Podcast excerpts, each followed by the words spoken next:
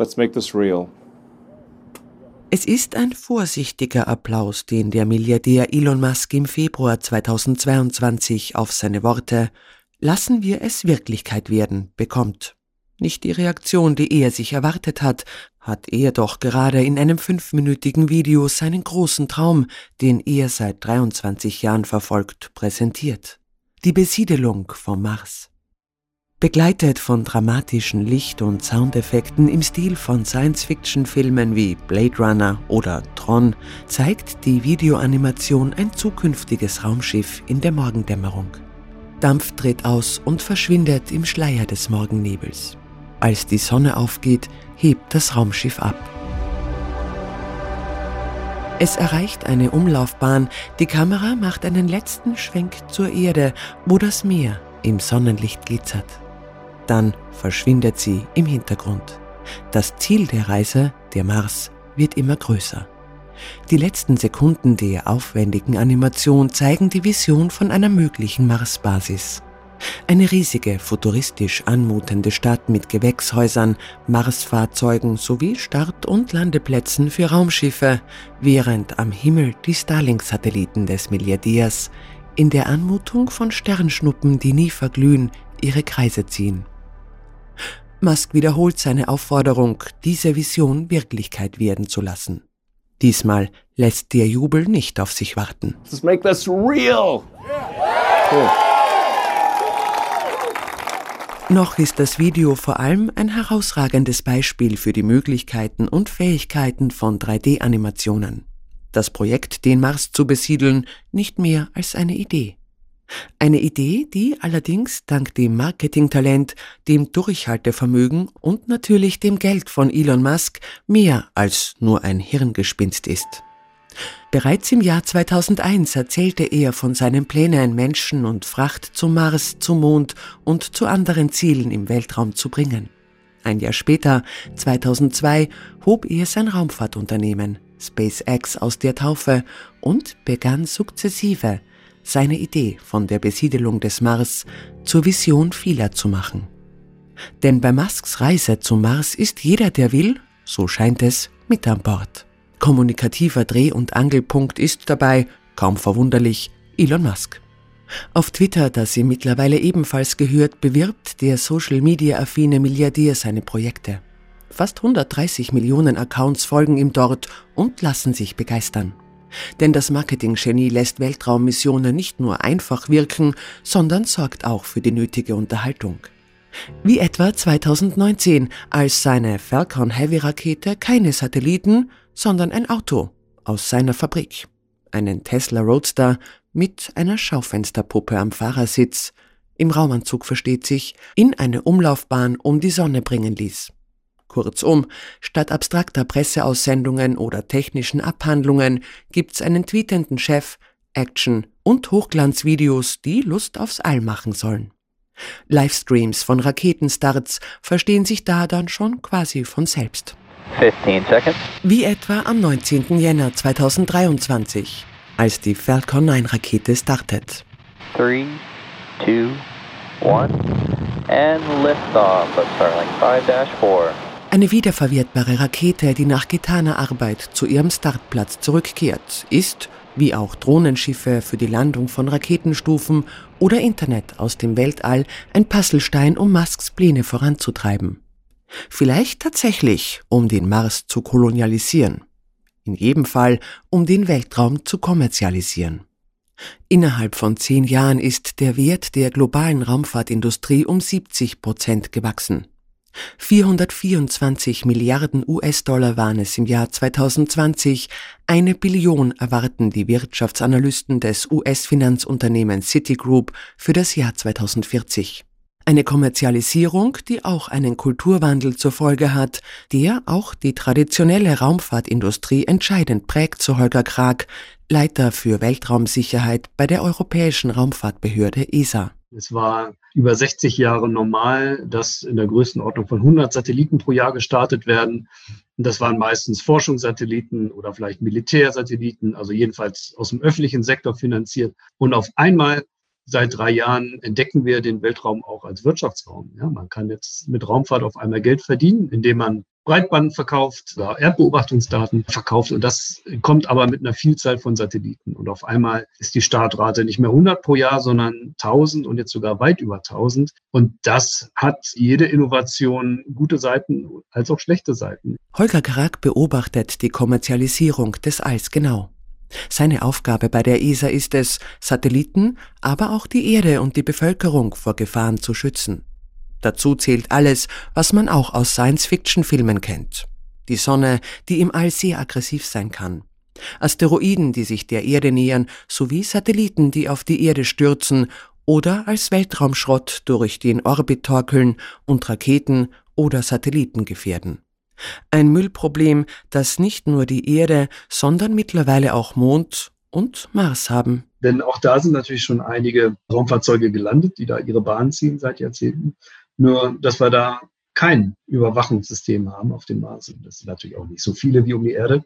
Aber man muss natürlich auch da aufpassen, dass man von Anfang an richtig macht und die Probleme, die wir hier um die Erde drumherum haben, beim Mars von Anfang an umgeht. Noch ist es ruhig am roten Planeten, der mit einem Durchmesser von 6800 Kilometern circa halb so groß ist wie die Erde. Gerade mal drei Rover tummeln sich auf der Oberfläche. Einer, Zurong, hat sich seit Monaten nicht vom Fleck bewegt. Zwei Kilometer hatte Chinas erster Mars Rover im vergangenen Jahr erfolgreich zurückgelegt. Im Mai wurde er vom Forschungsteam dann in einen Ruhemodus versetzt. Der Winter war in seiner Region mit Temperaturen von bis zu minus 100 Grad angebrochen. Der Winterschlaf wurde allerdings zum Dornröschenschlaf. Am 21. Februar 2023 bestätigte der Mars Reconnaissance Orbiter, dass der Rover noch immer nicht aufgewacht war.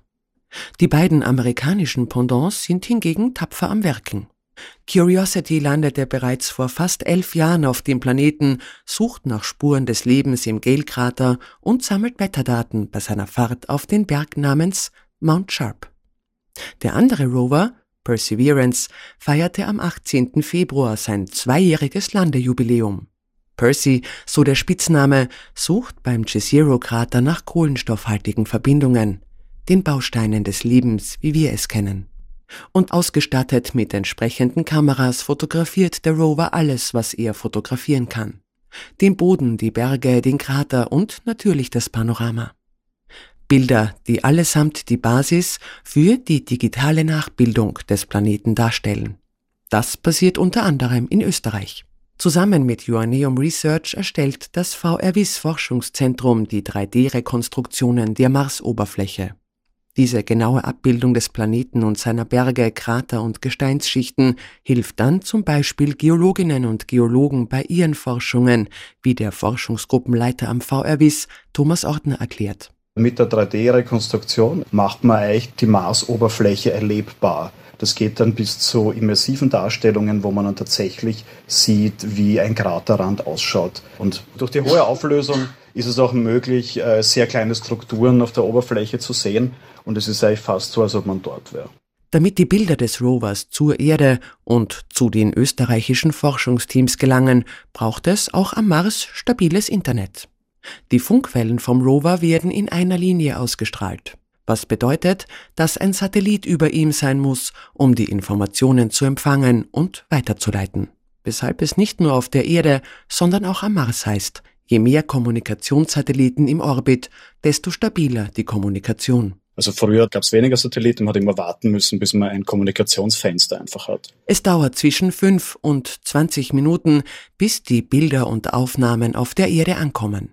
Auch für Curiosity und Percy beginnt der Arbeitstag mit den ersten Sonnenstrahlen. Die brauchen sie, um ihre Batterien über ihre Solarmodule wieder aufzuladen. Und der Rover wird wohin geführt und macht dann meistens einfach Aufnahmen. Und diese Bilder müssen irgendwie zur Erde zurückkommen. Also an sich funktioniert das so. Auf dem Rover sind drei Antennen und die nimmt dann Kontakt mit einem Satelliten auf. Momentan gibt's fünf Satelliten am Mars drei Satelliten von der NASA und zwei von der ESA. Und mit dieser eigentlich kompletten Abdeckung ist es möglich, jederzeit mit maximal 2 Mbit Daten zur Erde zurückzuschicken. In den letzten Jahrzehnten hat die intensive Erforschung des Mars ein wachsendes Interesse an zukünftigen bemannten Missionen auf den Planeten geweckt. Das ist insbesondere auf die Entdeckung von Hinweisen auf einstige Flüsse und Seen sowie die Möglichkeit, dass es am roten Planeten Leben gegeben haben könnte, zurückzuführen. Darüber hinaus besteht die Hoffnung, dass es wertvolle Ressourcen geben könnte.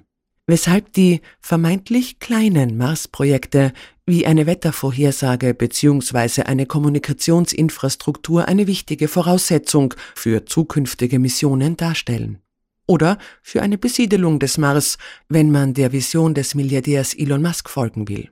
Internet- und Wettervorhersage gäbe es dann schon. Und auch Weltraummüll, der im Orbit taumelt, ist schon da, so Holger Krag, Leiter für Weltraumsicherheit bei der Europäischen Raumfahrtbehörde ESA. Ja, genau, der Müll ist schon da. Wenn die Leute kommen, der Müll ist schon da. So futuristisch, aufregend und einladend manch Hochglanzvideo die Besiedelung des Mars anpreist, Weltraumschrott ist aus heutiger Sicht das kleinste Problem. Eine dauerhafte Besiedelung des Mars ist wegen seiner dünnen Atmosphäre und der hohen Strahlenbelastung nämlich mehr als nur eine große Herausforderung. Dazu kommen technische Fragen wie eine verlässliche Herstellung von Sauerstoff und die Produktion von Lebensmitteln. Dementsprechend variieren auch die Schätzungen dieser möglichen Zukunftsperspektive. Die Zeitspanne für eine Realisierung erstreckt sich vom nächsten Jahrzehnt bis in frühestens 40 Jahren. Also es ist natürlich aus meiner Sicht, wenn nicht eine richtig große, bereits ausgeweitete Infrastruktur auf dem Mars ist, nicht besonders attraktiv, dahin zu gehen. Von was soll man leben? Man hat kein schützendes Magnetfeld, was einem vor dem Sonnenwind und der Strahlung schützt. Ich weiß nicht, wie gut da die Landwirtschaft funktioniert. Es gibt vielleicht auch toxische Substanzen in der Marsoberfläche. Man muss ständig mit einem Anzug rumlaufen. Also äh, natürlich, irgendjemand muss die Pionierleistung machen, das ist klar. Aber ich glaube, das erfordert mehr als ein, ein Ticket für 200.000 Euro, wo man noch zahlen muss, um da sozusagen die Tür zu öffnen. Ich wäre da eher skeptisch. Das eigens designte Raumschiff Starship hätte der marsaffine Milliardär Elon Musk freilich schon längst in Entwicklung. Vollständig wiederverwertbar und die Verbrennung von flüssigem Sauerstoff und flüssigem Methan würden sicherstellen, dass das Raumschiff auch auf dem Mars immer genügend Treibstoff hat. Zuerst geht es für Starship aber zum Mond. Im April 2021 wählte die NASA Starship als erstes bemanntes Landegerät für ihr Artemis 2 Monderkundungsprogramm aus. Geplanter Start 2024. Fly me to the moon, let me play among the stars, and let me see what spring is like on Jupiter and Mars.